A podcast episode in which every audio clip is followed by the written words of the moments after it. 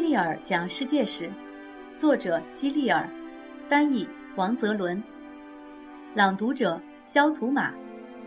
第五十二章：海盗家族里的大英雄。阿尔弗雷德国王在位期间，英国经常遭到丹麦人的侵犯。几乎在同一时期，法国的海岸城市也遭到了与丹麦人同族的维京人的大肆掠夺。后来，阿尔弗雷德国王为了安抚丹麦人，只好把英国海岸的一部分土地让给了他们，让他们在那里安顿下来。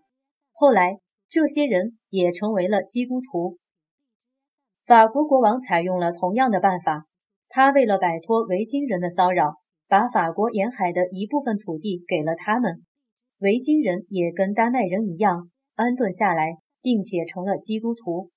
这些维京人的头目是一位非常勇敢的海盗，名字叫罗洛。按照惯例，在得到土地后，罗洛需要亲吻法国国王的脚，以表达谢意和敬意。但是罗洛认为，向国王下跪还要亲吻他的脚，这实在是太没面子了。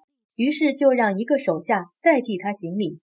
这个手下也非常不乐意，但又不能违抗命令，所以他在亲吻国王的脚时。把国王的脚抬得太高，导致国王连同椅子一起摔了个四脚朝天。维京人得到的这块土地就是诺曼底，他现在仍然叫这个名字。住在那里的人也就因此被称为诺曼底人。公元一零六六年左右，诺曼底的统治者是一位很有权势的公爵，这位公爵就是海盗罗洛的孙子威廉。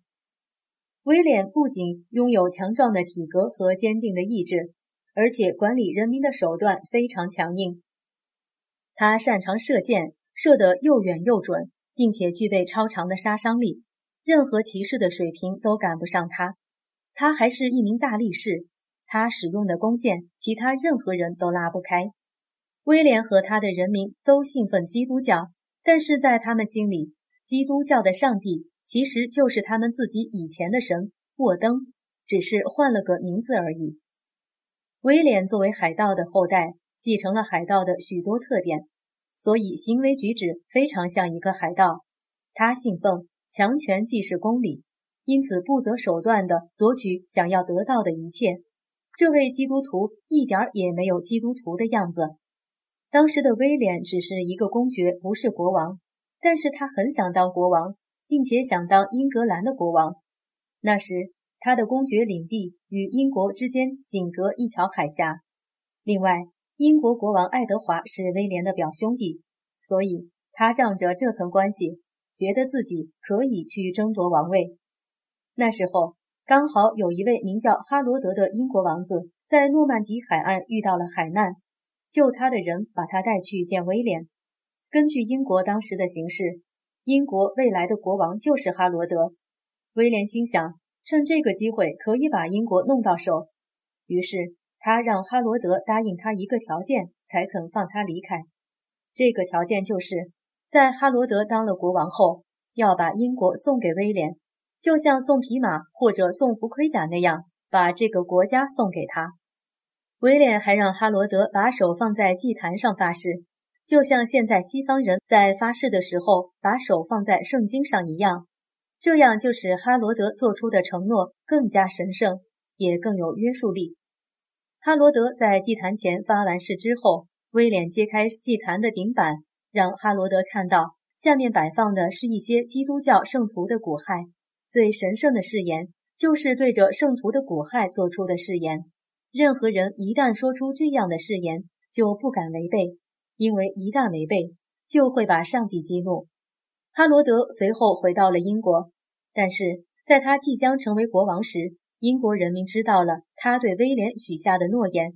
英国人坚决不同意他把英国送给威廉，而且哈罗德也说他当时是违背自己的意愿发的誓，那是一个被迫做出的决定，是一个骗局，根本不具备任何效力。于是哈罗德当上国王后。没有履行当初的誓言，把英国送给威廉。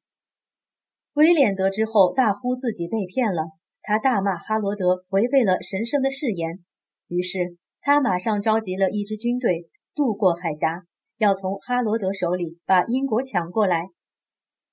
威廉下船上岸时被绊了一跤，头朝下栽倒在岸边，这令所有的战士都惊呆了。他们十分担忧，认为这件事实在是太糟糕了。用希腊人的话来说，是一个凶兆。但是威廉可不这么认为。在摔倒的一瞬间，他用两只手分别抓了一把泥土。站起来后，他宣称自己是故意摔倒的，并把双手举在空中，告诉大家，他抓起的泥土是一个吉兆，预示着他即将拥有英国的全部土地。就这样，凶兆被他变成了吉兆。在这场战争中，英国人为了保卫自己的家园，为了不让威廉占领自己的国家而奋起反抗。就在他们几乎快要打赢这场战争时，威廉下令让他的军队佯装战败，落荒而逃。被胜利的喜悦冲昏头脑的英国军队紧追不舍，他们队形非常散乱，却一直追赶着威廉的军队。当英国军队散乱得像一盘沙的时候，威廉这才发出命令，让他的战士们迅速掉头杀向敌人。英国人被杀得措手不及，他们已经来不及重新调整队形了，在很短的时间内。就败在了威廉的手中。威廉用箭射中了哈罗德的眼睛，他就这样死掉了。这场战役是英国历史上最著名的战役之一，叫做黑斯廷战役。在这场战争中，哈罗德表现得非常英勇，他只是运气不佳。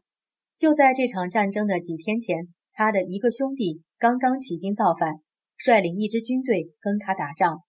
哈罗德的遭遇令我们感到遗憾。但是事情发展到最后，也许是有利于英格兰的。这种事情谁能说得清呢？威廉继续进军伦敦，并于公元一零六六年的圣诞节称王。从此，他获得了一个称号——征服者威廉，也叫威廉一世。这次事件则被称为诺曼底征服。从此，英国的国王谱系翻开了新的篇章，一个海盗出身的诺曼底家族加了进去。威廉按照封建制度分封土地的方法，像分馅饼一样，把英国分成了许多份，并赐予他手下的贵族们。这些贵族必须臣服于他，宣誓永远对他尽忠，随时做好为他而战的准备。贵族们在分得的土地上纷纷建起城堡。威廉本人也在伦敦的泰晤士河旁边建起一座城堡。威廉建城堡的地方就是尤利乌斯·凯撒曾经建城堡的地方，但后者建的城堡已经被毁掉了。在那里建过城堡的还有阿尔弗雷德大帝，但那座城堡同样消失得无影无踪了。保存到今天的只有威廉建造的城堡，这就是有名的伦敦塔。作为一名领袖，威廉有很高的声望，他也非常的精明。他派人进行相关调查。就像是一般国家每十年进行一次人口普查一样，他获得了包括英国所有土地记录和所有人口财产记录在内的许多资料和数据，并将其编纂为《英国土地志》。当时住在英国的所有人的姓名以及他们拥有的全部财产都记载在这个册子里面，十分详细，连哪个人养了多少头牛和猪都一清二楚。甚至在今天。有一些英国人依然可以在这本书里查到他们祖先的姓名，知道他们曾经拥有过的田地亩数、牛和猪的数目。威廉还创立了禁宵制度，以防止人们在夜里进行犯罪活动。宵禁就是指到了晚上某个固定的时间，就会响起钟声，听到钟声后，每家每户都要熄灯，人们必须回家睡觉。威廉还做了一件事。让所有英国人都很愤怒。他非常热衷于打猎，但是伦敦附近找不到可以打猎的好地方，于是他将大片大片的村庄、房屋、农田毁掉，变成森林，这样他就可以在里面打猎了。这片森林被称为新森林，虽然它现在已经有九百多年的历史，非常古老了，但是由他改建而成的英国国家公园仍然以新森林来命名。虽然威廉是海盗的后代，做过许多引起民怨的事情，但总体而言，他把英国治理的还算井井有条，人们也都能安居乐业，并且英国从此以后再也没有被其他国家征服过。所以，对英国人来说，公元一零六六年是他们国家历史上非常重要的一年。海盗，海盗一般都很贪婪凶残，他们不只是在海上和岸上抢劫财物，还会杀害抢劫对象。海盗是一群充满攻击性的人，也是一群非常注重个人利益的人。他们有时候也会因为分赃不均而互相残杀。威廉与哈罗德之战，公元一零六六年。哈罗德国王和威廉公爵在黑廷斯进行了一场激烈的战斗，威廉凭借精良的武器和巧妙的计谋取得了战争的胜利，而哈罗德死在了战场上。途中倒在马下的就是哈罗德。威廉的画像，征服者威廉因黑斯廷之战而得名，他为人凶狠残暴，多半是受到他海盗父亲的影响。威廉又是父亲和一个农家姑娘的私生子，因此他幼时遭受了无尽的嘲讽和歧视，逐渐养成了冷酷多疑的性格。